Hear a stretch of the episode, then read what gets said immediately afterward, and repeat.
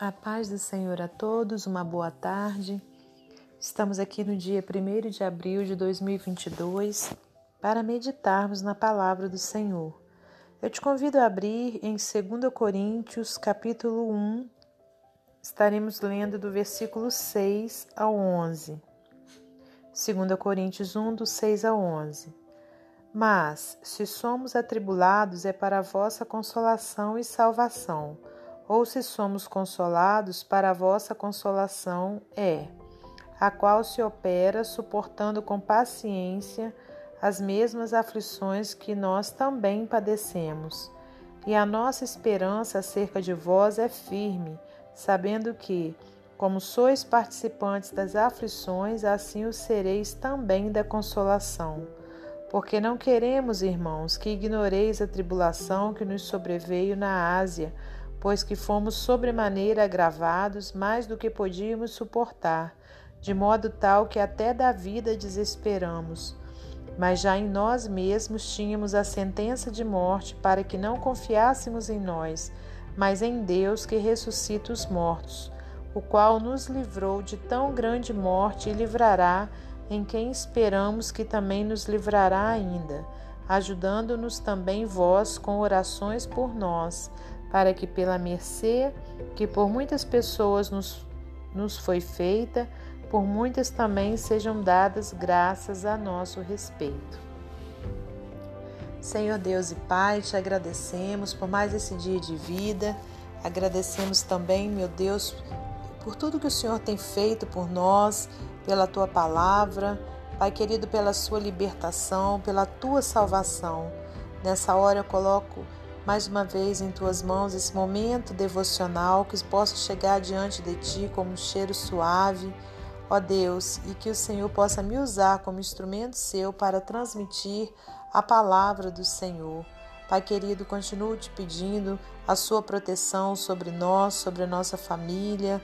Pai querido, que o Senhor possa continuar a repreender o mal, a repreender os vírus, as bactérias e todas as as bactérias ruins e todas as enfermidades, meu Pai, que vêm sobre a humanidade, principalmente as enfermidades da alma, Pai, que o Senhor possa nos usar como instrumento seu para levar a palavra da salvação.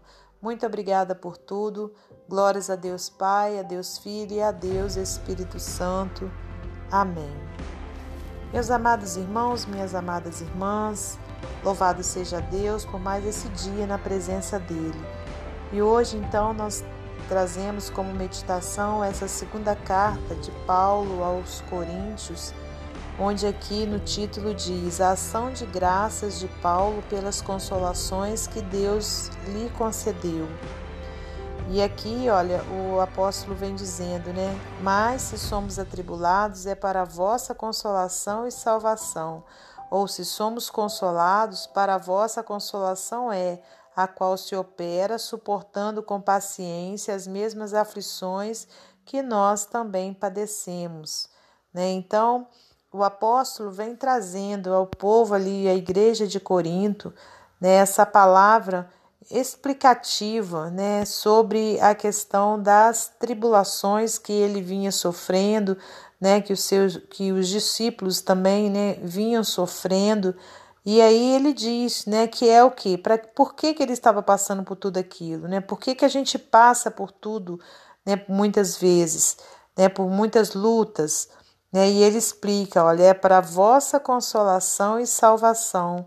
Então, irmãos, há sempre um propósito na nossa vida, até mesmo é, para as nossas lutas, para as nossas é, guerras, né? Então, existe um propósito, né? Muitas vezes você pode estar atravessando um momento difícil na sua vida, onde você não está entendendo, né? Mas que você possa ter a certeza que existe um propósito de Deus para você estar passando por isso. Né? E aqui o apóstolo diz que o propósito né, deles, estar, deles estarem passando por tudo aquilo né, seria o quê? Para consolação e salvação né, daquele povo, daquelas pessoas que ele estava é, levando a palavra da salvação. E o versículo 7 diz: E a nossa esperança acerca de vós é firme, sabendo que, como sois participantes das aflições, assim o serei, sereis também da consolação. Né? Ele já tinha tido a experiência né, de que se passa pela luta, sim, mas que o Senhor, né, o Espírito Santo, traz a consolação, traz o livramento né, de toda aquela luta. Então ele estava fortalecendo o povo com essas palavras, né, palavras de esperança e, e de fé, né, onde, diz, onde ele diz, né, é, como sois participantes das aflições, quer dizer, aquele povo, aquela igreja também estava participando das aflições. Né? Então, da mesma forma que o apóstolo Paulo né, e tantas outras vidas tinham sido consolados, eles também seriam. Né? Olha só, no versículo 8: Porque não queremos, irmãos, que ignoreis a tribulação que nos sobreveio na Ásia, pois que fomos sobremaneira agravados mais do que podíamos suportar, de modo tal que até da vida desesperamos. Mas já em nós mesmos tínhamos a sentença de morte, para que não confiássemos em nós, mas em Deus que ressuscita os mortos, né? Então, olha, outra experiência do apóstolo, né, que ele estava passando ali para os irmãos, né, que ele e os, e os seus irmãos que estavam com ele também, né, tinham passado situações tão terríveis, mas tão difíceis, que por muitos momentos eles se desesperançaram, né, eles se desesperaram, mas eles não confiaram neles mesmos mas confiaram naquele que tudo pode, confiaram em Deus, aleluias, né? Deus que ressuscita os mortos. E aí no versículo 10 diz: Olha, o qual nos livrou de tão grande morte e livrará em quem esperamos que também nos livrará ainda, ajudando-nos também vós com orações por nós, para que pela mercê que por muitas pessoas nos foi feita, por muitas também sejam dadas graças a nosso respeito. Né? Então, Paulo finaliza né, pedindo oração deles por eles. Então, irmãos, é nosso dever, mais uma vez, né, uma palavra é, vindo ao nosso encontro, nos mostrando como que a gente precisa estar orando uns pelos outros, né? Principalmente quando a gente sabe, né, que esse outro, né, que o, o nosso próximo está passando por momentos difíceis, momentos de desesperança, momentos até mesmo de desespero, né, que a gente esteja orando, né, por essas pessoas e que se você né, estiver nesse momento de desesperança, que você possa se consolar com essas palavras, né, com a palavra de Deus, sabendo que o mesmo Deus que livrou o apóstolo Paulo, que livrou a igreja de Corinto lá atrás, né, dessa, de todas as aflições, esse mesmo Deus está aqui hoje, né, para te livrar, para me livrar de todas as coisas, né, é, que, vem, que sobrevêm para nos trazer tristeza, para nos trazer aflição, para nos trazer desesperança. Amém? Então se agarre na palavra do Senhor, fique firme na fé, confiando, né, que o Senhor, que é aquele que tudo pode, está do seu lado, te carregando no colo. Amém? Confie no Senhor, ore, entregue os seus problemas a Deus com certeza, ele vai te fazer passar por todas as dificuldades que muitas vezes você já está passando.